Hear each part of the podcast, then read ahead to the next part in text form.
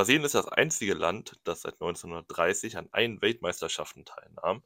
Und damit herzlich willkommen zur, ich glaube, jetzt 13. Folge schon von 100% unterklassig. Ich bin immer noch Darian Schmidt und irgendwo im Kölner Keller mit einer Augenbinde auf, äh, Mike Werner.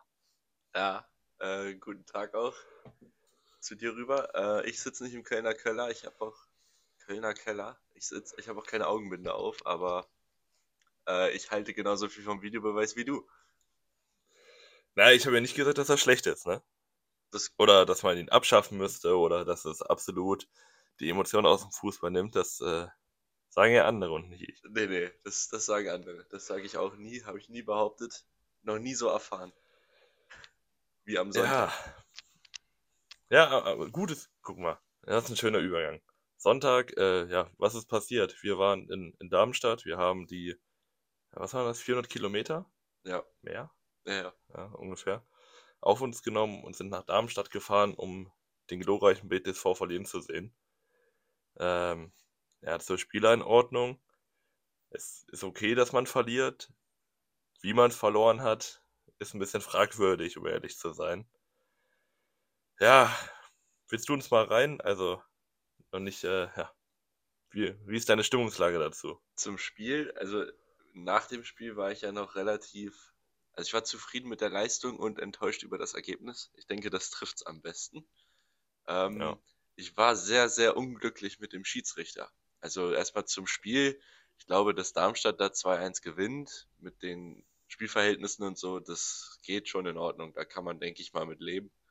Äh, wir haben ja auch, ja. wir sind ja auch hingefahren mit wenig Erwartung. Wir dachten, das könnte auch ein 4-0 werden. Ähm, es ist nicht geworden. Wir haben sogar geführt zwischenzeitlich. Ein Torjubel gehabt. Das hat schon Spaß gemacht.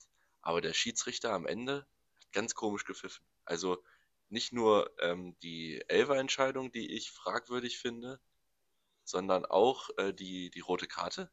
Also ich habe gar nicht gesehen, dass Medina den Ball weggeworfen ha hat, aber wie er ihn weggeworfen hat, er jetzt nicht brutal auf den Boden gedroschen. Äh, nee. So zum Foul halt hingeworfen, zur Freistoßposition halt, da muss man jetzt wirklich keine gelbe ja, geben. Also, also man, ja, natürlich wirft er ihn so über die Schulter, aber er wirft ihn ja in Richtung des Freistoßes oder zum Ausführenden. Natürlich jetzt nicht direkt hin, aber da jetzt so kleinlich zu sein und direkt eine rote zu zücken. Ich meine, jetzt fehlt er im nächsten Spiel, was äh, die Abwehrsituation bei Braunschweig auch nicht einfacher macht. Dann ist Gechter raus mit einer Kopfverletzung. Ist er, Weiß man nicht, wie es da weitergeht. Ja, es wird ja, hat er einen Ball abbekommen. Also, vielleicht ist er fit, ja. vielleicht ist er fit Freitag, aber Weiß man nicht. Wäre auf jeden Fall nicht schlecht. Na, ist aber einfach schade, dass man, dass man, ich glaube, 80 Minuten drinne ist und dann verliert man in der 89. Minute oder so durch so ein, ja, auch schwieriges Tor.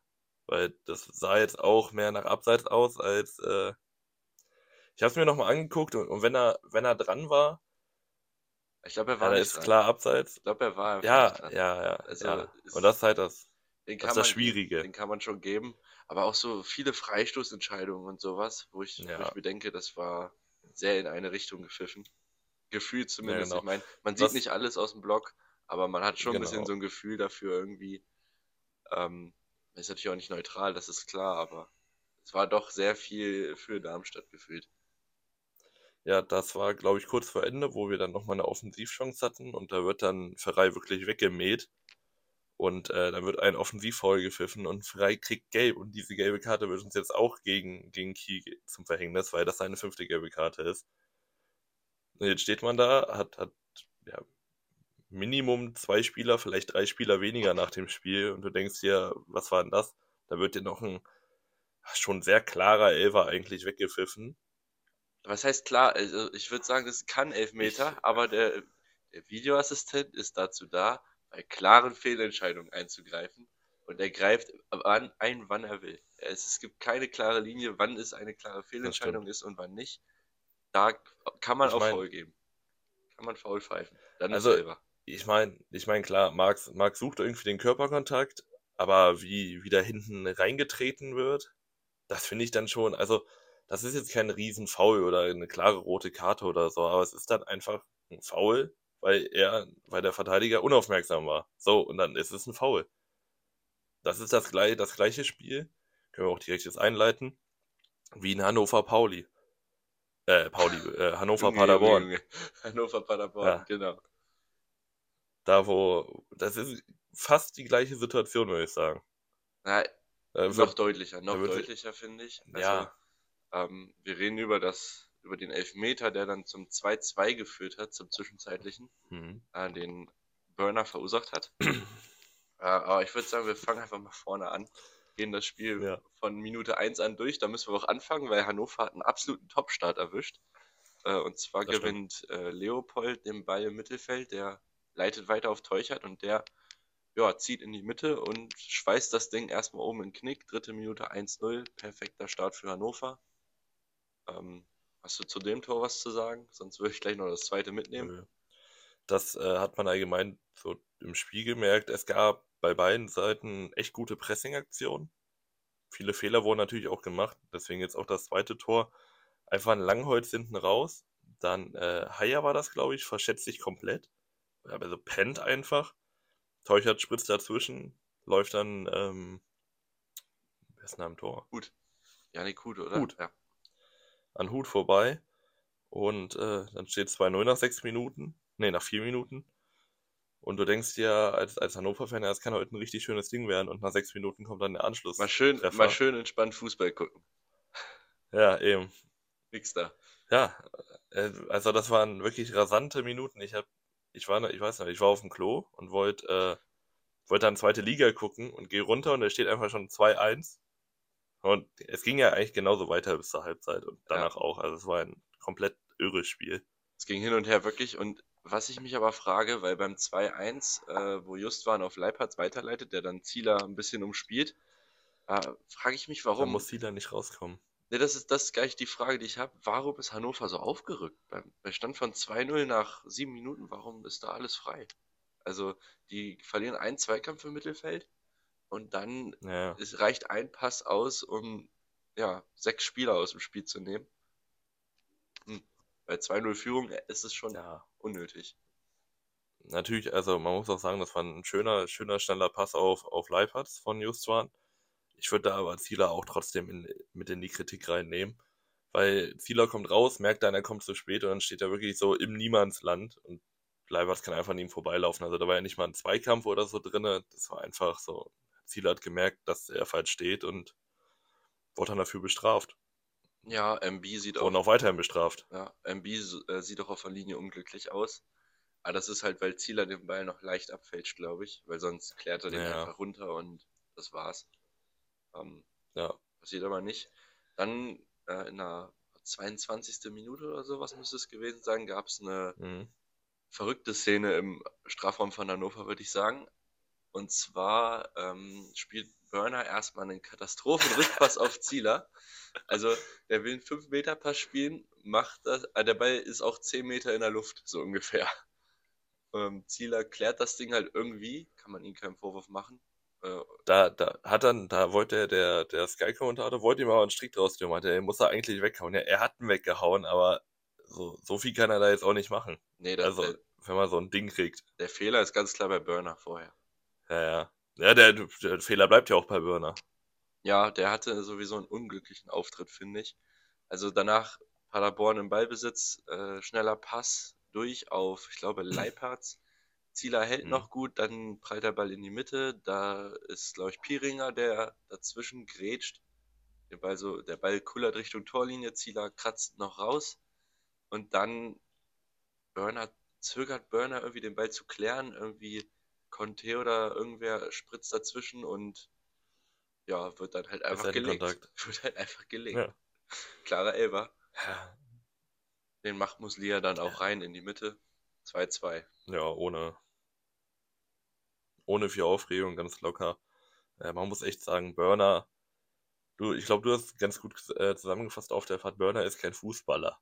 Nee, das sieht, Und da, da will ich dir auch zustimmen. Das habe ich nicht gesagt. Ich habe gesagt, der, der wirkt für mich nicht so wie ein Profifußballer. Ich weiß es nicht. Irgendwie ja, das war. So den, den Vibe, den er mir gibt. Ich weiß auch nicht warum, aber. Ne, der, der, also es würde, glaube ich, nicht, nicht ganz auffallen, natürlich jetzt spielerisch bestimmt schon und übersichtsmäßig, äh, aber ich glaube, der könnte auch mal so ein Kreisligaspiel. Ich glaube, das würde ihm gut tun. Ne? So ein Kreisliga, ein bisschen einen reinruppen. Weil er, er gibt mir so, ja. das soll jetzt auch gar nicht böse klingen oder so. Natürlich, ja, Braunschweig-Fan wütet gegen Hannoveraner, das ist klar. Nee, aber er, er wirkt auch mit diesen Schuhen und so, er wirkt einfach nicht wie ein Profifußballer. Genau, das, das ist mein, mein Gedanke auch irgendwie. Äh. Das ist auch völlig unbegründet auf, es ist basiert auf gar nichts außer Aussehen. Ja, aber... nee. Das würde mich nicht wundern, wenn der im nächsten Spiel mit den Kaiser 5 aufläuft. Das wäre komplett normal. Jo. Naja. 2 aber, ähm, 2 2 man muss echt sagen, Pause.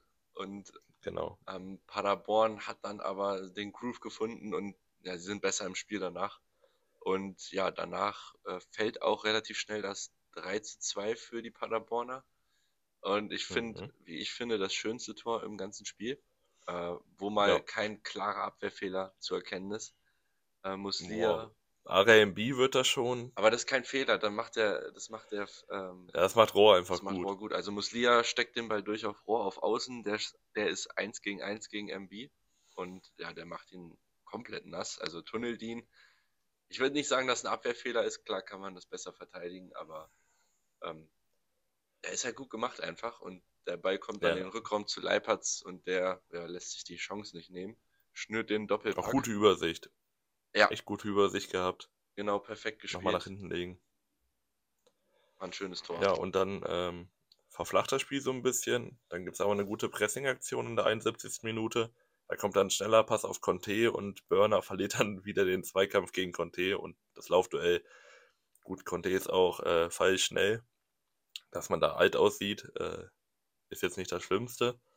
Dann steht es 4-2 und dann ja, hat man so ein bisschen das Gefühl, bei Hannover ging nicht mehr so viel. Also klar, sie kommen nochmal in der 83. Minute äh, zurück mit einem schönen Stecker von Kunze auf Bayer. Aber irgendwie hat dann auch der Kampfgeist gefehlt im Ende. Ja, ich. Also da waren keine großen Chancen mehr. Ich glaube einfach, die, die Mittel haben einfach gefehlt. Ich glaube schon, dass sie wollten und auch versucht ja. haben, aber Paderborn war einfach zu organisiert und ja, zu abgeklärt, dass die sich das halt nicht mehr nehmen lassen. Äh, beim 3-4 auch wieder, du hast es angesprochen, das Gegenpressing war gut. Ähm, und Hannover hat da auch äh, Paderborn zum Fehlpass gezwungen im Aufbau, den dann Fabian Kunze halt sofort erläuft. Und dann ist es halt auch wieder ein einfaches Ding, diesen Checkpass zu spielen. Äh, macht er gut. Und mhm. ja, das, den macht äh, Maxi Bayer dann auch. Ähm, ja, für Hannover ist damit der Katastrophenstart perfekt, würde ich sagen. Geglückt. Ja. Ja, man muss echt sagen, ähm, das hatte, glaube ich, die Sportschau berichtet. Sie haben gesagt, die Defensivprobleme nehmen jetzt im neuen Jahr ähm, kein Ende und man muss echt sagen, die waren schon vorher, die sind die ganze Saison schon da, diese Defensivprobleme. Nur, dass in der, in der Vorsaison Zieler halt hinten drin stand, aber nicht der normale Zieler, sondern mal ein neuer Zieler, der da alles rausholt. Und jetzt ist halt Zieler wieder ein stinknormaler Torwart. Oder holt immer noch viel raus, aber ja. Jetzt das, Sie haben echt Probleme hin. Das waren jetzt die Gegentore 6 bis 9, oder? Wenn ich richtig liege, seit dem, seit dem Rückrundenstart. Also sie haben jetzt drei Spiele, mhm. neun Gegentore, glaube ich. Äh, ja, mit drei, drei pro Spiel gewinnst du halt auch nichts. Ähm, ja, es wird schwer. Ich glaube auch, ähm, sie haben sie jetzt aus dem Aufstiegskampf erstmal verabschiedet glaube ich, ich glaube, man ist sogar, ist, ist man nicht sogar näher an. Also man hat neun Punkte auf dem Abstiegsplatz. Da ist man genau in der Mitte, also neun auf Heidenheim, die Dritter sind. Und Na gut. Ja, die werden mit unten auch nicht viel zu tun bekommen. Das glaube ich nee. nicht, aber. Das ist ein Niemands, also einfach ein Niemandsland, diese Saison. Ja, also irgendwo siebter, achter. Ja, das ist nicht das, was sie erhofft hatten. Äh, Leitl war auch ja. richtig angefressen nach dem Spiel, hat Konsequenzen angekündigt, äh, wie auch immer die dann aussehen werden. Ja, aber, also, ich meine, Leite ist ja auch nicht blöd. Und er sieht ja schon in der Hinrunde, man hatte immer wieder Defensivprobleme. Und klar, man hat mit Moroja und Köhn zwei sehr, sehr offensiv denkende Verteidiger, aber dass keine Umstellung kam in irgendeiner Weise, das äh, hat mich dann doch schon verwundert. Oder dass man auch, ich glaube, Hannover hat auch nicht nachgelegt ähm, im Wintertransferfenster, defensiv auf jeden Fall. Ja, da, da weiß nicht, ich weiß nicht, in welcher Überzeugung sie da stehen. Natürlich, Neumann ist jetzt rausgefallen, aber auch wieder wegen der zweiten roten Karte schon. RMB ist jetzt auch nicht ganz da und dann rotiert immer irgendwer rein. War es jetzt Burner? Ich weiß gar nicht, wer es davor war. Also irgendwie, weiß nicht, die, die Innenverteidigung hat sich noch nicht ganz gefunden. Ja, ja. Da ist es, die Defensive ist halt das Hauptproblem und das müssen sie halt in den Griff bekommen. Sie spielen jetzt die nächsten Spiele gegen vermeintlich einfachere Gegner. Also vermeintlich, sie spielen jetzt gegen Regensburg, die sind letzter. Und äh, Magdeburg äh, danach, also zwei Kellerkinder. Ähm, da, also im Normalfall, wenn man noch irgendwie Ambitionen hat in dieser Saison, muss, müssen da zwei Siege her. Punkt aus Ende. Ja, aber ähm, Magdeburg hat ja gewonnen und deswegen würde ich sagen, wenn du fertig ja. bist, würde ich da auch direkt zum Spiel rüber. Ich würde noch, würd noch Paderborn kurz besprechen wollen, hm. dass wir die auch noch mal würdigen hier, weil die haben jetzt auch äh, drei Spiele, drei Siege. Sie haben schon gegen Düsseldorf gewonnen, Hannover jetzt und äh, in Karlsruhe noch. Äh, dreimal gewonnen, auch schon neun Tore erzielt. Also die Offensive ist weiterhin sehr, sehr gut. Und ähm, sie melden sich wieder ein bisschen zurück nach der Schwächephase vor der Pause. Also sind mhm. wieder ganz vorn mit dabei. Ähm, und spielen jetzt das direkt, direkte Duell gegen Kaiserslautern.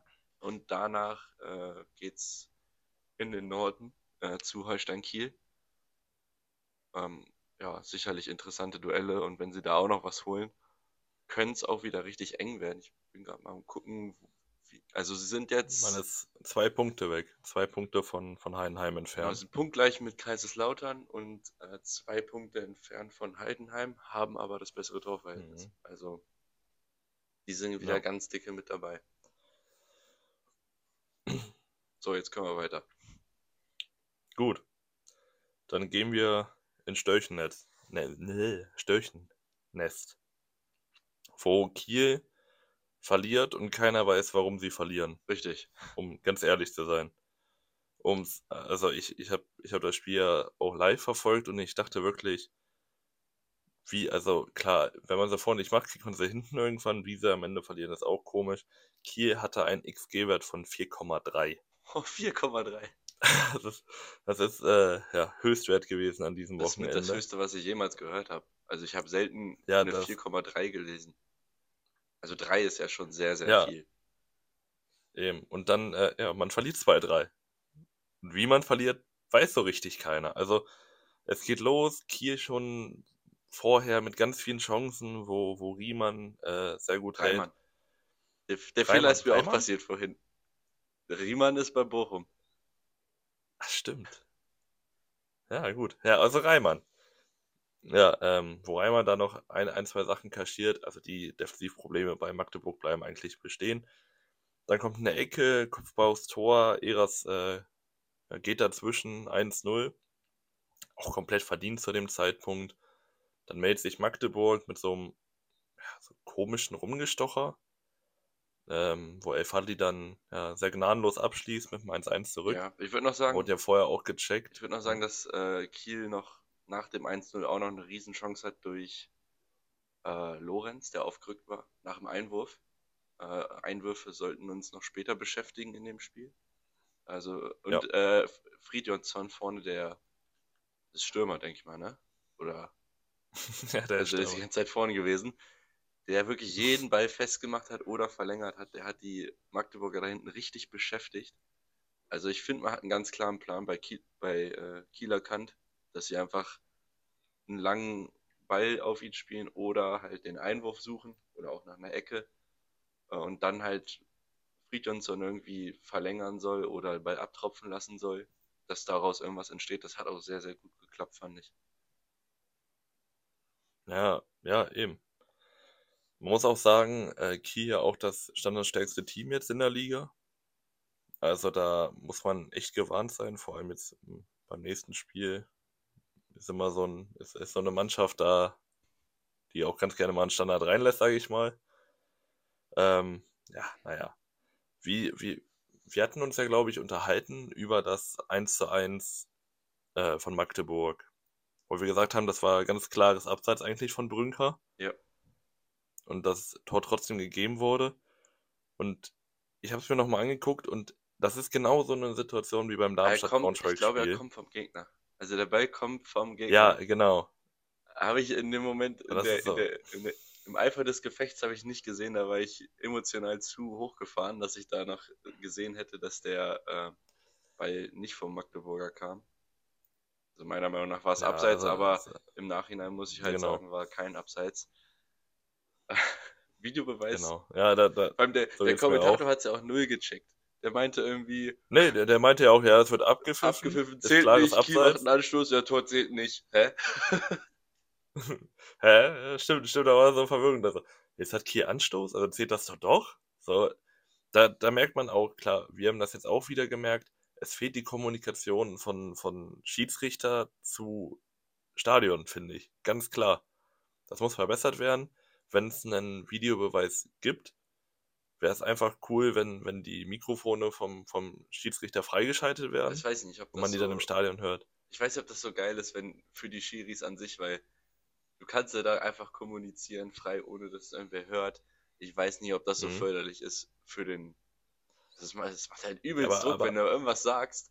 Du hast ja Angst, Ja, was zu natürlich. sagen, weil da auf einmal dich gleich wieder 20, 30.000 Leute komplett durch Beleidigung aus und auspfeifen. Ähm, weiß ich nicht, ob. Also, Ja, Du oder kannst es wie in der NFL machen, dass du vielleicht am Genau. Ende, wenn die Entscheidung schon steht, einmal kurz für fünf Sekunden da irgendwie der Sagst, Schiri ja. sagt, faul, weil Kontakt da und da und abseits da und da. Das könnte man vielleicht machen. genau. Aber jetzt mal ehrlich, eigentlich will ich auch das nicht haben. Ich will einfach nur wieder einen alten Fußball zurück ohne Video. Ja, aber irgendwie, wenn der Videobeweis funktionieren würde, hätte ich damit kein Problem. Also, wir haben es ja jetzt wieder selber gemerkt in Darmstadt. Es fällt ein Tor, äh, es fällt kein Tor, es ist eine Situation, weggepfiffen und auf einmal schaltet sich der Videobeweis rein. Dafür gab es dann Elfer und wir wissen, ich wusste, bis ich mir die Zusammenfassung angeguckt habe, nicht, was da passiert ist. Wir sind ja von einem Foul ausgegangen an Endo Ja, und am Ende war es ein Handspiel. das war aber auch Hand. So, Das war aber auch. ja, das war ganz Er- klare Hand. Er, ja, er war, funktioniert ja auch meistens. Also meistens kommt ja das Richtige raus, aber er nimmt dir halt jegliche Spontanität und irgendwie, wenn, wenn ein Tor fällt, du hast ja immer im Hinterkopf, wer gleich könnte sich wer melden, weil irgendwo irgendwas passiert ist. Muss ich sagen, Ja. ganz ehrlich, ich kann auch damit leben, wenn Schiri sowas nicht sieht, dann ist halt menschlich und dafür habe ich dann halt, wenn ein Tor ist, guten Torjubel und halt weiß halt jetzt, der zählt. Da passiert nichts mehr es nervt mich halt ungemein, wenn man da dann steht im Stadion. Dann dauert es erstmal ewig, bis auf der Anzeigetafel angezeigt wird. Videobeweis. Du weißt überhaupt nicht, was passiert ist. Mhm. Dann kannst du es auch schlecht lesen, weil diese Tafeln immer viel zu klein sind auf der anderen Seite.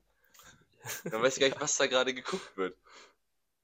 Also, Ja, vor allem, da, da steht hier immer nur irgendwie Ausgangslage, Fra äh, Strafstoß, Fragezeichen, und dann wird halt, dann wird da gecheckt Foul oder Handspiel oder so. Ja, das bringt mir aber dann auch nichts, weil ich weiß ja nicht, was passiert ist. nö. So, also da, da steht dann einfach nur so, so ein nichtsaussagendes, oder so, in der, ich glaube in der Premier League ist so, da steht einfach nur so groß VAR. Da steht einfach VAR auf der Tafel, da wissen die, cool, jetzt ist der VAR Das bei da. uns auch Das dieses, habe ich jetzt auch schon dieses mitbekommen. rote Symbol mit der Pfeife und Ja. dann steht das da. Ja, genau. Toll. Ja, ja, und da wird geprüft. Ja, das so. Das kann ich mir auch denken, wenn der Schiedsrichter da zum, zum Fernseher geht, Ja, was da jetzt gerade VR-Einsatz ist. Nee, ich bin einfach kein Fan von. Ich, ich werde es auch nie sein, glaube ich. Macht einfach keinen Spaß. Weil du hast dadurch auch Ja. Verzögerungen drin. Also bei, nochmal zurückzukommen auf Darmstadt-Braunschweig, es gab ja acht Minuten Nachspielzeit. Und ich bin mir sicher, hättest du die Zeit gestoppt, wärst du allein für Videobeweise auf acht Minuten gekommen. Und dann hättest du noch Verletzungsunterbrechungen etc. drin gehabt. Also eigentlich hättest du da elf Minuten geben müssen. Aber du kannst ja nicht elf Minuten Nachspielzeit einfach mal geben. Das ist ja, Ja, eben, wir sind, wir sind ja nicht in Katar. ich weiß nicht, ich, war da lange Nachspielzeit, habe ich ja nicht, keine Ahnung. Achso, da, da, stimmt, ähm, da wurden immer so 10 bis 15 Minuten Nachspielzeit gegeben, weil, weil jede einzelne Aktion gestoppt wurde, zeitlich. Und dann wurde halt die ganze Zeit dann draufgerechnet. Ja, also, Ja, und dann kam man immer so bei so verrückten 15 Minuten raus, obwohl man schon 90 drin hatte. Also das nee, war auch 15 ist dann auch, also wenn man anfängt, da plus 10 Minuten Nachspielzeit regelmäßig zu geben, dann kann man auch über eine andere Uhr nachdenken, die sich da, die dann anhält, wenn, weiß ich, Verletzungsunterbrechungen sind. Du musst ja nicht bei jedem Genau. Einwurf anhalten, aber so bei Freistößen, die so länger dauern, mit Mauerstellen und Es gibt so. ja, es gibt ja diese Idee mit den, mit den 60 Minuten, also dass ein Spiel nur 60 Minuten geht und äh, dabei, dabei jedes Mal aber die Uhr gestoppt wird. Wenn bei jeder Unterbrechung bei allem. Bin ich auch kein Fan von, weil ich finde irgendwie, es sollte noch 90 Minuten sein. Das ist irgendwie so Merkmal. Du musst ja nicht. Aber, aber man kommt man kommt rein spielerisch beim gleichen Wert raus. Ja, ja, du kommst, du kommst beim gleichen Wert raus, aber irgendwie finde ich 90 Minuten irgendwie hat das was. Keine Ahnung, ich finde, man könnte, äh, also mein Vorschlag wäre, dass du die Uhr grundsätzlich erstmal laufen lässt, außer mhm. wenn sowas ist wie eine Verletzungsunterbrechung, dass die Ärzte aufs Feld müssen oder, weiß ich, so ein Freistoß, wo der Schiri die Mauer stellen muss und das halt ein bisschen dauert. Plus noch ja, ja. Ab 80. Minute alles anhalten, weil dann nimmst du das Zeitspiel raus. Ja, stimmt. Das könnte man. Aber ich finde das, aber ich finde das auch ganz, also ich meine, Zeitspiel gehört zum Fußball. Ich finde das auch geil, wenn, wenn sich dann ein Torwart hinlegt oder so, sich eine gelbe abholt. Doch, ich finde das, das, ich, ich finde das gehört dazu. Ich finde das aber auch, das würde so, das würde jetzt doof an, aber das, das würde vielleicht ein bisschen den Druck rausnehmen.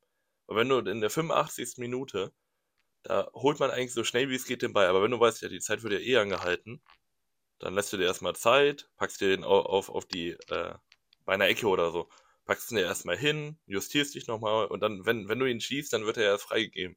Und so ein bisschen ist dann der Druck weg.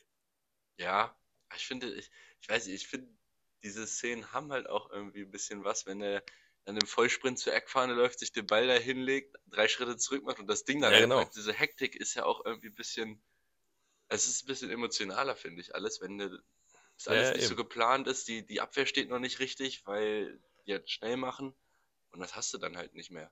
Ist halt eben. wie eine Ecke in der 23. Minute, so. Ja. Weiß nicht. Ja. vielleicht mal ausprobieren, ja, jetzt, äh, aber... Ja, eben. Äh, ja, jetzt sind wir sehr, sehr weit vom, vom Spiel ähm, weggekommen. Ja. Wir waren Zugvögel, aber zurück zu den Störchen. Ähm, ja, also die, die Dominanz von, von Kiel bleibt eigentlich gleich. In der 54. Minute belohnen sie sich auch endlich dafür, wir haben es gerade angesprochen, durch einen Einwurf von Rese. Der wird dann da so ein bisschen ja, nicht weggeklärt. Dann gab es so einen Schuss und dann stochert, glaube ich, der ab, den ich da glaub, so der, Nee, nee, der wurde so. ähm, verlängert und dann bei, ja? ich weiß nicht mehr bei wem, auf dem Oberschenkel von Kiel halt und der Ball prallt dann zu mhm. Arp nach vorne und der steht nicht im Abseits und aus vier Metern ja, schiebt er den da vorbei und sein erstes Saisontor 2-1. Ähm, aber wichtiges Tor kann man annehmen. ist irgendwie sehr wichtiges Tor, aber danach bricht Kiel irgendwie ein, finde ich. Also auf einmal wird mhm. Magdeburg stärker. Also sie machen auch das 2-2 durch ähm, Bockhorn. Bockhorn. Äh, Ito ist auf Außen durch, legt den Ball zurück in den Rückraum auf den 16er und Bockhorn trifft den Ball halt nicht mal richtig, aber er geht halt rein, genau ins Eck. Nicht mal hart, aber äh, keine Chance für den Torwart. Da, genau, da hatte ich mir nämlich nochmal angeguckt, ob da vielleicht Schreiber man mit reinnehmen müsste. Aber ach, das ist so ein komisch dabei. Er läuft gerade in die Mitte und dann kriegt er dann gegen die Laufrichtung gespielt. Er schlägt so platziert Ich ein. sag dir, wenn, eben, wenn, wenn Bockon den richtig trifft, dann geht er ins dritte OG. Dort halt Glück. Circa, so würde ich auch sagen. Ähm, man, ja, eben, man muss halt auch mal Glück haben. Ähm, danach spielt Magdeburg weiter, äh, hat dann die Dreifachchance, also Brünker mit dem ersten Schuss, dann kommt der Ball zu Bockhorn, der wird irgendwie geblockt und der Ball kommt nochmal zu Quateng, der aus dem Hin Hintergrund schießt trifft den Pfosten, der Ball prallt zu artig. Äh, und der stochert das Ding rein, steht aber am Abseits. Ähm, da hätten sie es schon fast gedreht. Aber das tun sie dann in der ja. nächsten Aktion. Ähm, das 3-2 war auch sehr schön rausgespielt. Ito bekommt den Ball vorne, lässt prallen auf Artig. Und der steckt durch auf Quateng und der macht das mal so geil. Einfach ein Lupfer. Sieht immer gut aus und kann man mal so machen. war das gut gemacht. Ich muss auch noch Ito loben in der Szene, weil er den Innenverteidiger bindet und ähm, rauszieht. Mhm. Dadurch wird der Passweg frei für Artig auf Quateng. Und ja, perfektes Tor. Ja. Allgemein aber auch wieder, das war ein gutes, gutes äh, Pressingverhalten von Magdeburg. Wir sind ja hochgerückt äh, und dann hat, glaube ich, Hauke Wahl den Ball verloren. Und dann ging es halt schnell. Und das hast du ja, glaube ich, schon mal erwähnt. Magdeburg soll kein 70% Ballbesitz Fußball mehr spielen, die sollen einfach schnell umschalten. Die haben auch die Spieler dafür. Mit Artek, Ito, Quateng, die sind schwer zu halten, die sind schnell, die sind dribbelstark. einfach schnelles Umschalten. Und man hat hier in der äh, Situation gesehen, man kriegt den Ball, direkt der erste Pass nach vorne in die Tiefe, dann äh, klatschen lassen und dann wieder der nächste Pass in die Tiefe. Also, das war so gut gemacht. Ich sag's dir, wenn diese Truppe Räume bekommt und auch mal nur so drei Spieler vor sich hat oder nur eine Abwehrreihe, dann können die die auch ganz schnell auseinanderspielen. Wenn er halt ja. zwei Ketten organisiert davor hin und her schieben, dann ist es halt schwer. Und ich finde, das muss Magdeburg jetzt öfter machen, dass sie einfach genau. ein bisschen abwarten. Entweder man, man forciert, man setzt sich vielleicht einen, einen äh, Pressing-Auslöser, so einen Außenverteidiger oder einen Sechser, keine Ahnung. die Pressing-Falle. Die Pressing-Falle, genau. Und dann wirklich komplett draufschieben und ansonsten steht man halt vielleicht mal ein bisschen abwarten da, so wie zum Beispiel Eintracht das macht oder Kaiserslautern hat auch nicht viel Ballbesitz, diese ganzen Mannschaften halt. Ähm, dass man einfach ein bisschen sicherer hinten steht, weil die Defensive ist immer noch ein Problem. Ja. Ich bin mit, mit der Defensive auch immer noch nicht zufrieden. Deswegen nee. fände ich es fänd gar nicht schlecht, wenn, wenn Magdeburg, weil Magdeburg läuft immer noch als Aufsteiger in viel zu viele Konter rein und macht hinten viel zu viele Fehler. Wenn man halt schnell nach vorne geht, dann aber auch schnell wieder zurückkommt, wenn man den Ball verliert, dann würde man ein bisschen mehr Stabilität reinbringen. Und wenn man aber die ganze Zeit mit diesem Ball besitzt, das weil nicht. Was ist ja gesagt? Da hat noch nicht das Spielmaterial für. Was ist ja gesagt, Kiel hatte ein XG von 4,3 oder so. Kannst, ja. Also das ist, ja, das ist ja so hoch, damit kriegst du im Normalfall vier bis sechs Gegentore. Und du kannst ja nicht darauf hoffen, dass du immer drei Stück machst. Also ja. äh, es ist ein glücklicher Sieg, aber es ist brutal wichtiger, weil dadurch rutschen sie erstmals wieder aus der Abstiegszone. Und ja, die spielen jetzt gegen St. Pauli äh, zu Hause. Das ist sicherlich ein schweres Spiel.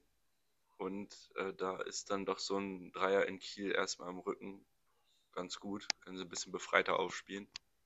Äh, ja. Kiel wiederum spielt jetzt gegen Eintracht am Freitag. Und danach kommt Paderborn.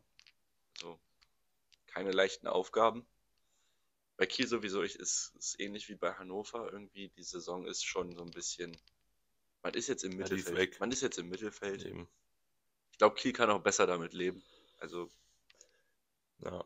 Man muss aber sagen, ähm, unten ist es echt spannend jetzt. Also die Mannschaften, die jetzt vorher nicht gepunktet haben, haben jetzt gepunktet und die, die gepunktet hatten, haben jetzt nicht gepunktet. Heißt, ich glaube, bis Platz 11 sind es drei Punkte. Und äh, man kann sich jetzt darauf einstellen, dass wahrscheinlich fast jede Woche immer irgendwer Neues unten drin steht.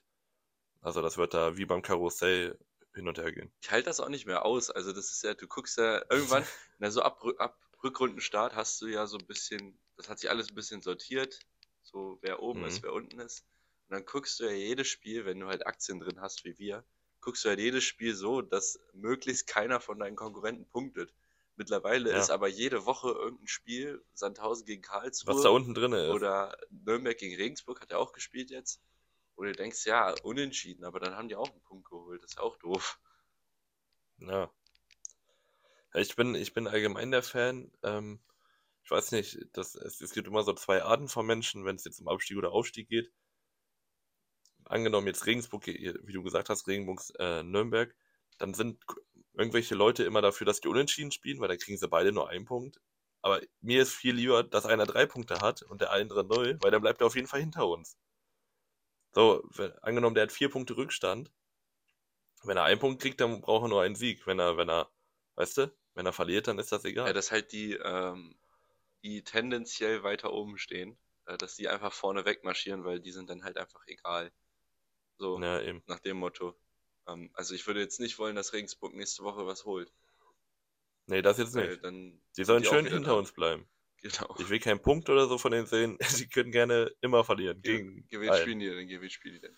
Das interessiert mich jetzt. Sie spielen ah, gegen Hannover. Also, ja, hatten wir vorhin drüber gesprochen. Also Pflichtsieg für Hannover eigentlich. Und dann gegen Karlsruhe. Ja, das ist auch wieder so ein Spiel. Karlsruhe gegen Regensburg. Das ist doch genau so ein Ding. Ja. Vor allem, vor allem Karlsruhe hat jetzt gewonnen gegen, gegen Fürth obwohl Fürth einen guten Lauf hatte und auch besser im Spiel war. So, und, und, und Karlsruhe gewinnt auf einmal mit zehn Mann. Das ergibt überhaupt keinen Sinn. Ach so, und nächste Woche auch äh, Karlsruhe gegen Sandhausen. Als hätte ich's. Ja. Ich habe es nicht nachgeguckt vorher, aber die spielen auch gegeneinander.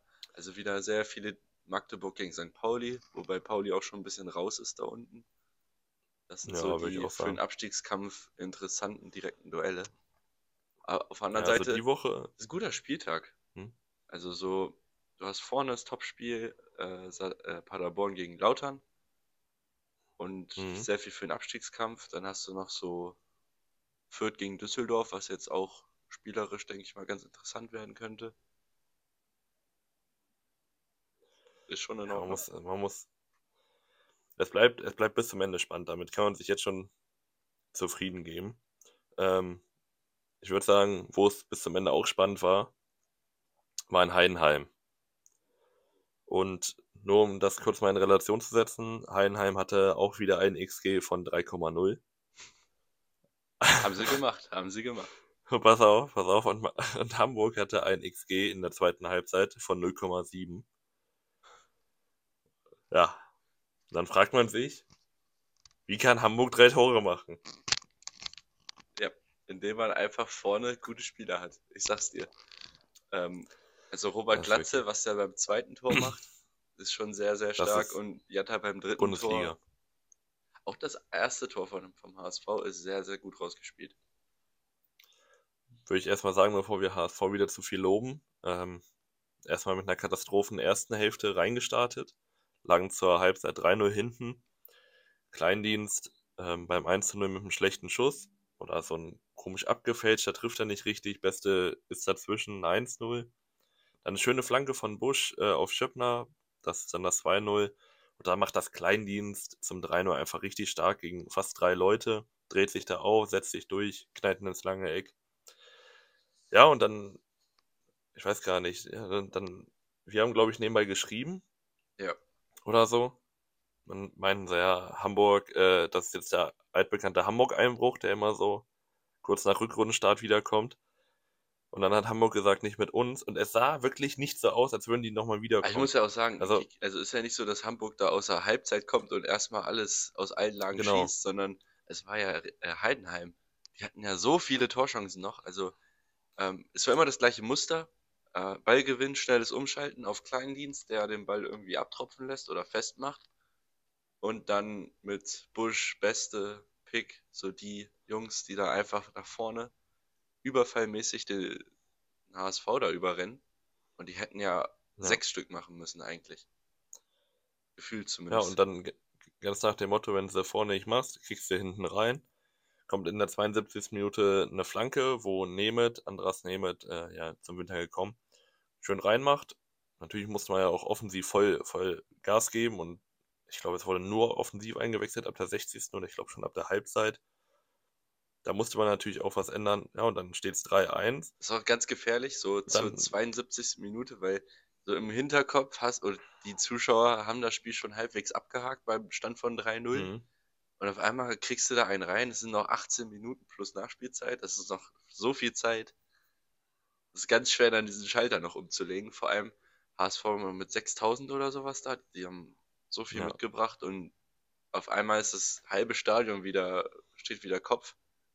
Und man glaubt ja noch irgendwie dran. Und dann geht, das hat so eine Eigendynamik irgendwann. Ja, genau. Und dann, dann entwickelt es eine Eigendynamik. Ähm, Heidenheim kommt auf einmal gar nicht mehr nach vorne. Und dann kommt ein, ein, eine wunderschöne Aktion von, von Robert Glatze, der den Ball mit dem Rücken zum Tor an der Strafraumgrenze kriegt. Perfekt auftritt mit dem ersten Kontakt und den komplett reinschweißt. Also, Er, straft, war- er straft mich weiterhin, dass ich ihn nicht in die Top 11 gepackt habe. das war aber nicht, weil, das war auch nicht, weil ich seine ganz verrückt. Nicht, weil ich seine Qualität nicht sehe, sondern weil ich einfach Paderborn mit drin haben wollte mit Piringer. Aber das war sein 14. Saisontor jetzt. Nach 20 Spielen, oder wie viel haben wir jetzt? Ja, 20, ne? 21? 20, ja. 21, ne? 21? Nee, doch. Nee, 20, 20. 17 Hinspiele und dann drei Rückspiele, jetzt 20. Müssen wir mal hochrechnen, wo er da rauskommt. Also circa 0,75 Tore Ja. pro Spiel. Äh, 15 hätte, hat er nicht ganz, aber ist schon in Ordnung. Aber ich meine, ich meine, er, er hat ja nicht nur, ah, na ja gut, ich wollte jetzt sagen, er hat noch Torvorlagen, aber er hat auch nur eine Torvorlage. Also er macht 0,75 Scorer in jedem Spiel. Warte, jetzt versuche ich das hier auszurechnen.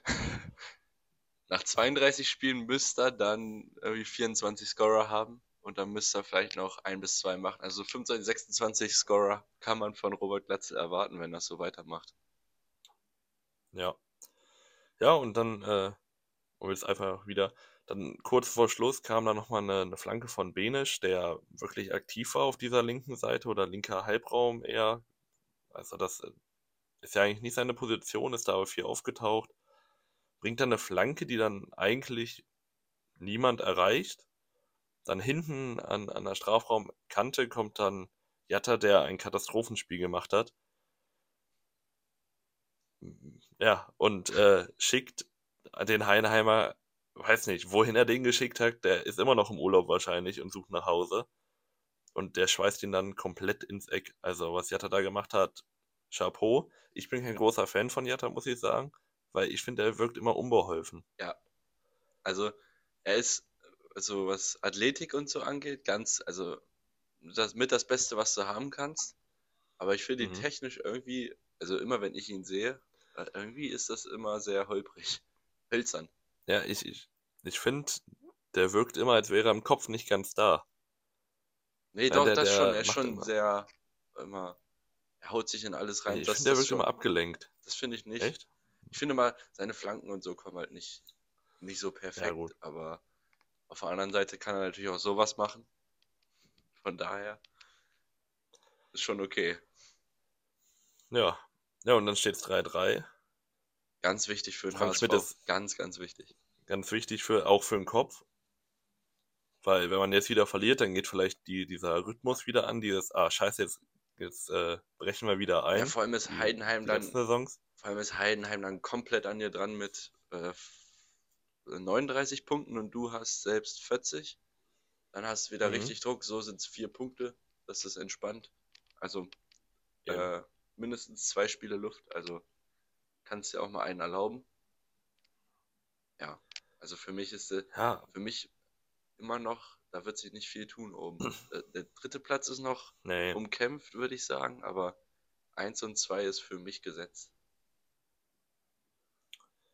Würde ich auch sagen. Man muss, ja. Ja, da stimme ich dir eigentlich komplett zu. War jetzt einfach eine wichtige Aufgabe für den HSV. Für Heinheim. Heinheim schlecht aus der Rückrunde rausgekommen, muss man jetzt sagen. Ich glaube, ein, ein Sieg, ein Unentschieden, eine Niederlage. Ähm, Das ist bis jetzt noch nicht alles so sie haben, wie war das erste Spiel von Heidenheim? Rostock 2-0. Okay, ja, Dann gegen Braunschweig verloren und dann gegen, gegen HSV unentschieden gespielt.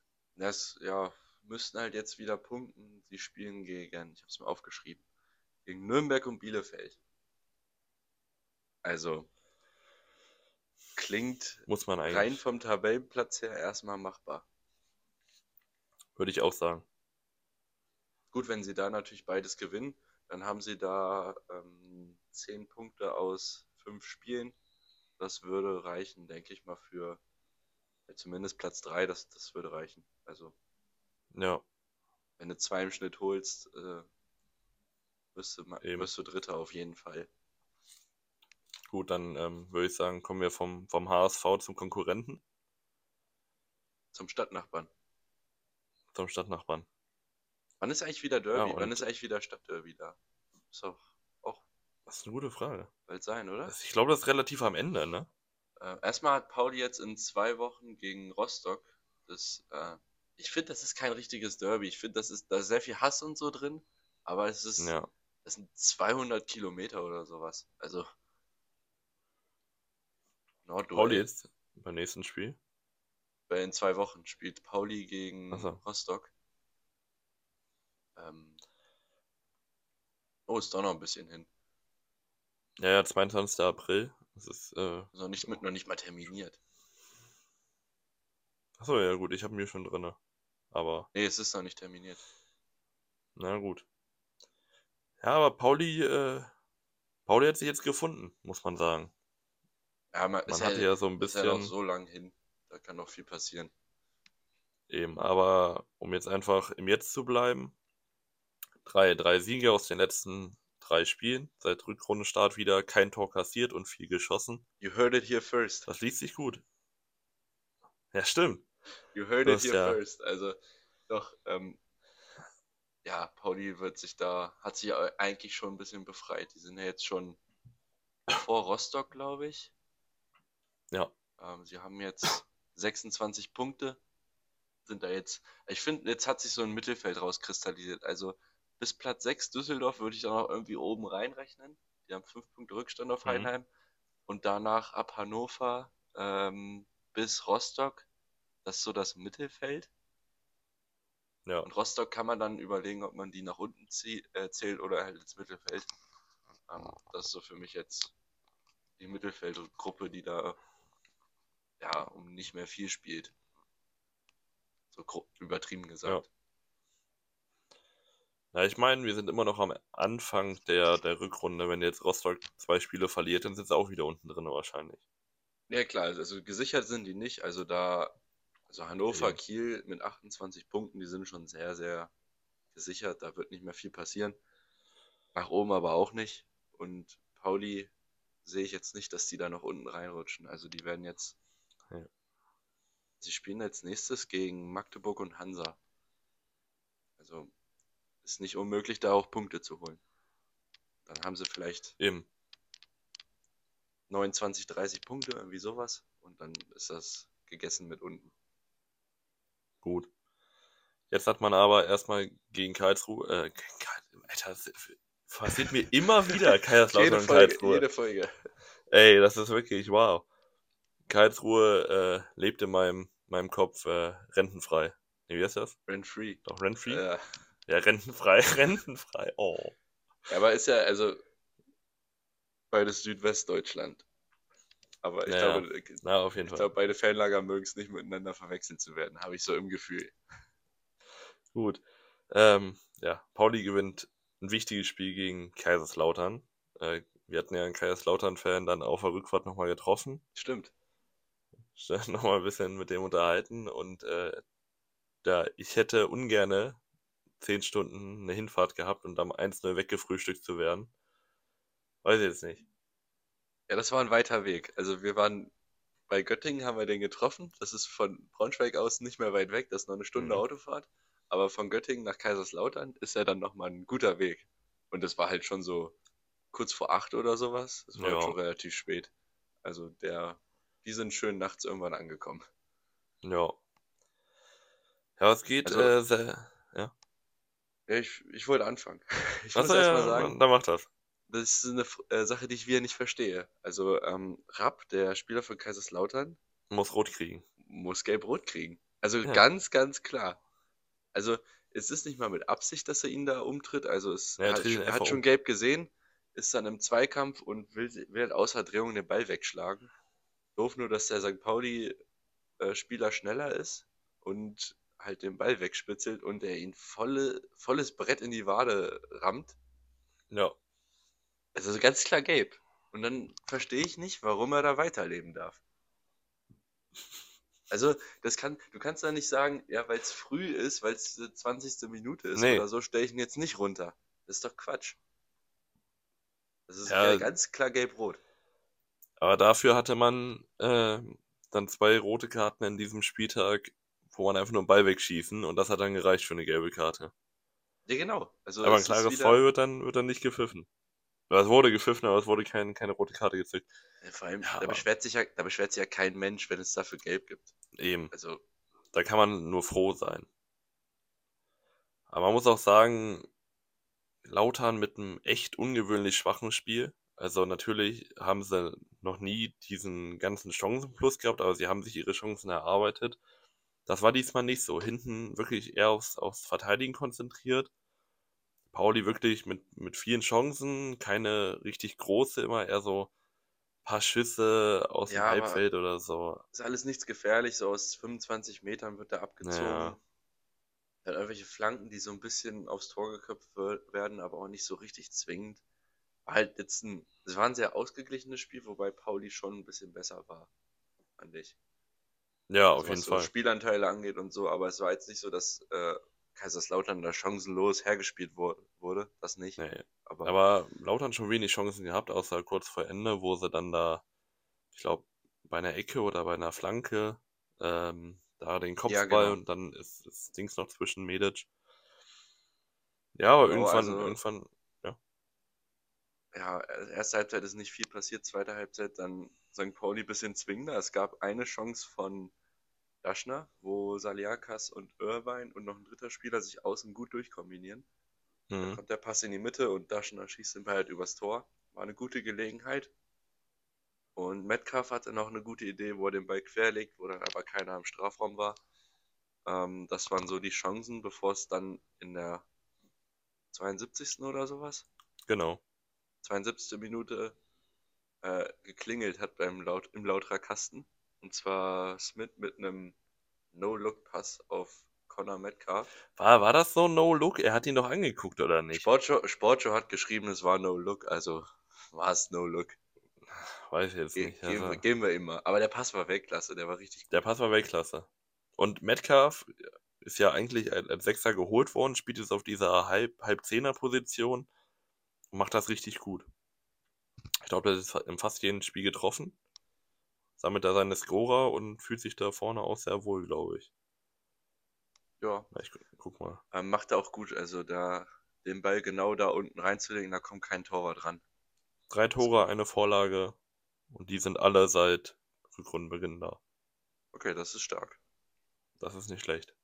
Das kann man machen, vier Scorer in drei Spielen. Aber danach, ja, Lautern wacht halt ein bisschen auf, will halt noch irgendwie den Ausgleich erzielen und dann lässt sich St. Pauli natürlich ein bisschen tiefer fallen. Dadurch mhm. gibt es halt auch mehr Spielanteile für Lautern. Äh, die kommen noch nach einer Flanke, in, also in Person von Terence Boyd zu einer Torchance. Und dann, ja. also den trifft er nicht richtig, glaube ich, und er geht rüber. Und dann halt noch die Doppelchance nach einer Ecke. Ja. Ist halt, war... da, da, kann einer reinrutschen, aber ich glaube, es wäre auch einfach nicht verdient gewesen. Und dann hat, verliert Lautern auch mal ein Spiel. Meine, es wurde auch mal wieder Zeit, dass die auch mal wieder eins verlieren. Die haben jetzt aus den vier Spielen jetzt neun Punkte geholt. Das ist immer noch mehr als, mehr als ausreichend. Ich finde aber auch, dass das wäre wieder so ein typisches Spiel gewesen, wo, wo Lautern wieder gewinnt. Weil das war so ein Spiel, da, da ist dann Pauli eigentlich am Drücker und ja. dann, dann fressen sie sich zwei Tore. Also Lautern wo, ist in letzter Zeit das Heidenheim der zweiten Liga. Wo, wo, die noch nicht mal, wo die noch nicht mal dann unentschieden spielen, nicht nur das 1-1 ja. sondern noch in der 95. irgendwie genau. einen Handelfmeter bekommen oder irgendein Standard dann noch durchrutscht. Oder Opoku ist auf einmal in einer Kontersituation, wo man sich fragt, warum sind die jetzt im Konter? Ja, also ganz verrückt. Ja, aber ähm, ja, Lautern, Lautern muss mal wieder auf, auf, die Bo auf den Boden der Tatsachen zurückgeholt werden. Sich mal kurz beruhigen und ähm, ja, also ich denke mal, irgendwann musste diese Serie reißen. Pauli gerade wirklich ähm, stark aus der, aus der Winterpause gekommen. Ist jetzt kein Tor kassiert, viel geschossen. Bei Pauli geht's hoch. Lauter hat jetzt mal verloren, würde ich jetzt aber auch. ja, hat man mal verloren. Ist nicht so, ja, passiert, äh, passiert. Äh, die spielen jetzt gegen Paderborn und Fürth. Das ja, das wird, jetzt, das wird, jetzt, schwerer. Oh, stimmt, das ist ja hier, ähm, ja, hat man gesagt, Topspiel Paderborn-Lautern nächste Woche auf dem Betzenberg. Ähm, nee, nicht auf dem Betze. Nee? Nee. Oh. Ist morgen schon. Stimmt. Wir nehmen Donnerstag auf, ja. Ja.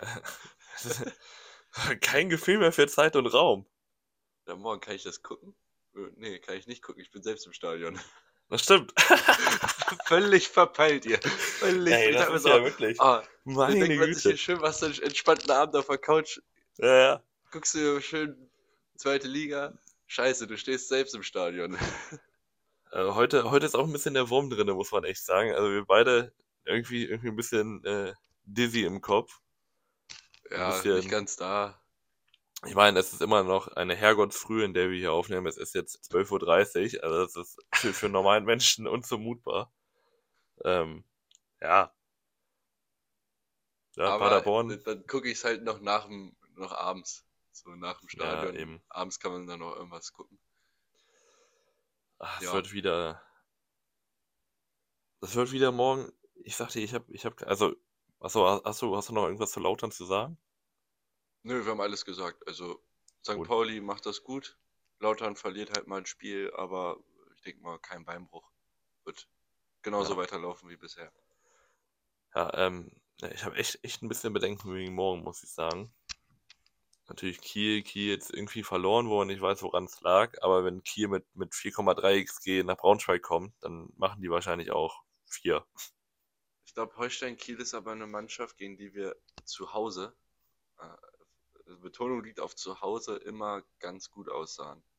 Also ich kann Ja. mich an kein Spiel erinnern, wo Holstein Kiel hier mal gewonnen hat. Äh, ich kann mich an eins erinnern. Zu Hause. Nee, das nicht. Auswärts. Auswärts, auswärts kriegen wir da regelmäßig äh, Abreibung, aber, Kann, kannst du dich noch. Könnte War- was war das- gehen. Ich glaube, es kommt ja ganz drauf an, wie, man, wie wir reinkommen. Wenn wir da Ja. so, wie gegen Heidenheim gut drin sind am Anfang, dann ein bisschen das Stadion hinter sich holt, könnte da was gehen. Aber ich finde, wir müssen auch morgen schon fast schon wieder gewinnen. Also Unentschieden ist aber auch noch okay. äh, Danach ja, kommt der Düsseldorf. Ey, du darfst immer noch nicht vergessen, wir sind hier Aufsteiger und wir spielen hier wirklich die ganze Zeit, also jetzt die ganze, den Anfang Nee, der, der Rückrunde nee. spielen wir nur gegen Bretter. Ne, meine Rechnung war, wir haben noch Sandhausen und Regensburg zu Hause. Die müssen Mhm. wir beide schlagen. Bielefeld kommt auch noch. Also das müssen drei Siege sein. So, du brauchst dann noch drei Siege, weil du musst Ich hab- noch, wir haben jetzt 21 Punkte, äh, sechs Siege brauchst du noch für den Klassenerhalt. Hast du 39. Das müsste dann lang. Magdeburg hast du auch noch zu Hause. Also die hier alle und dann musst du noch irgendwo Punkte holen. Also Kiel zu Hause wäre da so ein Hannover holt man auch nochmal drei Punkte, das ist auch klar. Wäre schön, wäre schön, würde ich nehmen. Äh, aber ja, es wird spannend, vor allem weil uns wieder, es nervt mich halt, dass wieder die ganze Abwehr umgebaut wird. Ja. Also zwangsweise. Ja. Aber Nicolau wahrscheinlich wieder da. Was wichtig wir- ist. ha- Hast du einen Tipp für, für morgen? Äh, was für einen Tipp willst du hören? Willst du den mit der Fanbrille oder willst du, willst du einen ganz ehrlichen Tipp? Ich habe nur einen Tipp und wir gewinnen 2-1. Das ist mein Tipp. Das wäre jetzt mein Fanbrillen-Tipp gewesen. Mein realistischer wäre, glaube ich, 2-1 Holstein, aber ich, ich gehe mit dem mit dem 2-1 Braunschweig-Tipp, weil der mir doch besser gefällt fürs eigene Gemüt. Da wollen wir, wollen wir einfach durchtippen? Ja, ich wollte auch gerade sagen, lass doch mal durch. Ja, gut. Ich finde, das können wir generell machen. Ja, Okay. eben. Also. SC Paderborn gegen Kaiserslautern. In der Home Oh. Deluxe Arena. Schwierig. Jetzt hängst du Das gerade. könnte, das könnte entweder so ein, so ein, so ein krankes 4-3-Spiel oder so werden, oder es wird so ein 1-0. Ja, ja. Also Ich ich habe eine ganz klare Meinung.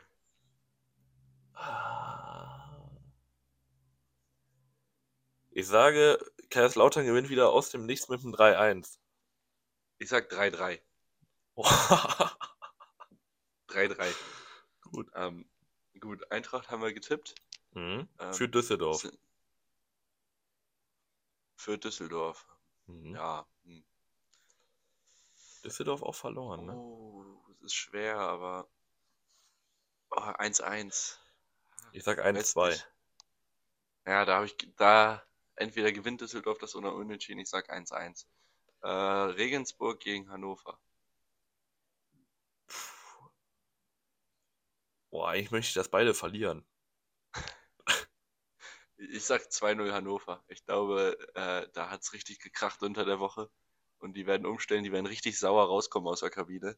Ich sag ich 1-2, glaube- man, man, man frisst sich wieder durch einen Burner-Fehler irgendwie nochmal ein und dann gewinnt man aber. Nee, 2-0. Ich glaube, Regensburg war, ist vorne Ah, stimmt, Regensburg ungefährlich. Ja, die sind eben. ungefährlich vorne, relativ. Ähm, dann Magdeburg gegen St. Pauli. In Magdeburg. Ich sage 0-1 für St. Pauli. Typisches Magdeburg Heimspiel mit 97% Ballbesitz. 95 Das ist- Torschüssen aus, Da, aus das ist jetzt die 30 Frage, Metern. ob, ob man jetzt, ob man wieder auf das schnelle Umschalten geht oder man sagt, ah, jetzt hat das so gut geklappt, jetzt können wir wieder Ballbesitz spielen. Und die spielen Ballbesitz. Würde ich, also, glaube ich. Dann, dann, also wenn, wenn sie Ballbesitz spielen, sage ich 0-2. Wenn sie auf das Umschalten gehen, dann würde ich unentschieden tippen, aber ich gehe 0-2. Okay. Hansa Rostock gegen Darmstadt Die 98. kriegen so den Arsch voll. Ich sag äh, 1 zu 3 für, für Darmstadt. Ja, 0 zu 2, ich glaube. Darmstadt macht das. Ähm, dann Freundschaftsduell Hamburger SV gegen Arminia Bielefeld. Ähm, 4-1. Gut, ich hätte. Ähm... Oh, Bielefeld. Aber ist auch. Bielefeld ist die einzige Truppe da unten, die noch nichts, 2-0. ge nichts geholt hat, oder? Ja, ich glaube Wir schon. haben jetzt gegen Rostock 2-0. verloren, gegen Sandhausen. Nee, in Regensburg gewonnen. Das, das Spiel hat nie stattgefunden in meinem Kopf. Das vergesse ich immer. Gut, also ich sag 2-0 äh, HSV. Ich sag 4-1. Sandhausen gegen Karlsruhe. Boah. 1-1. Ist, ist in Sandhausen, ne? Ist, äh, der nicht Ist Spiel. in- Wo, wo du kein Fußball spielen kannst. Ich sag 0-0. Da passiert überhaupt nichts. Da passiert gar nichts. Doch, Wanizek oder Schleusner, irgendwer macht einen. Ah, weißt du was? Dass du, Karlsruhe dass du so Karlsruhe. Wanizek versessen bist, ne? Der ist gut. Karlsruhe Nein, der macht 1-0. drei, der macht drei Elfer jede Saison und hat vier Scorer. Der hat jetzt schon 10 Scorer, glaube ich. Der, der, der hat mehr, aber, Siehst du? aber der hat zwei Strafstöße. Ja, und? Er hat trotzdem mehr als 10 Scorer. Hat immer noch mindestens 9 aus dem Spiel. So, Karlsruhe nicht. gewinnt 1-0. Ne, ich sag Und Dann, 0-0. ha- dann haben wir noch Heidenheim gegen Nürnberg. In Heinheim. 3-1 Heidenheim. Nürnberg ist jetzt auch noch nicht verloren, ne? Äh, doch, das Derby. Doch. Aber die haben jetzt Derby, gewonnen stimmt. gegen, gegen Regensburg. Hat zweimal schlecht gespielt, aber. Und die haben immer noch keinen Sturm. Was hast du gesagt? 3-1? Mhm. Ja, würde ich mitgehen eigentlich. Ja, okay, dann haben wir unsere Ergebnisse. Wir Und warte, nicht für aufgeschrieben. Nürnberg, für Nürnberg trifft wieder Valentini. Der trifft gefühlt nur noch für Nürnberg. Ja, für wen soll er sonst treffen? Ja, ich meine, für Nürnberg trifft nur noch Valentini, so. Okay, ähm, ja, das sind unsere Tipps. Ja. Ähm, ja, das, damit sind wir auch durch mit den Spielen, die wir besprechen wollten. Dritte Liga haben wir heute mal gekonnt ausgelassen. Ich bin Ja. nächste Woche in, also ich bin nicht nächste Woche, ich bin diese Woche in Essen. Äh, von Gegen? daher wird es wieder Dortmund 2. Oh, ja, schönes Spiel. Ja, er jetzt gepasst. Der Gegner ist leider nur Dortmund 2. Aber äh, es wird ein kleiner Spielbericht, denke ich mal, kommen. Mhm. Äh, dann können wir ein bisschen über RWE vielleicht reden. Und Osnabrück hat schon wieder gewonnen. Äh, ich glaube, siebenmal in Folge jetzt. Also, die hören auch nicht auf. Und Ja. ja, so viel dazu nächste Woche. Dann nächste Woche Freitag geht's ja nach Düsseldorf. Stimmt. Nächste Woche Freitag fahren wir dann nach Düsseldorf auch. Mhm. Da freuen wir uns beide schon sehr drauf. Und Ja, ja, wird davon wird es, denke ich, wieder einen Bericht geben. Dazu haben wir ja noch das Topspiel Paderborn-Lautern und Genau. ein, zwei andere, wo halt was passiert.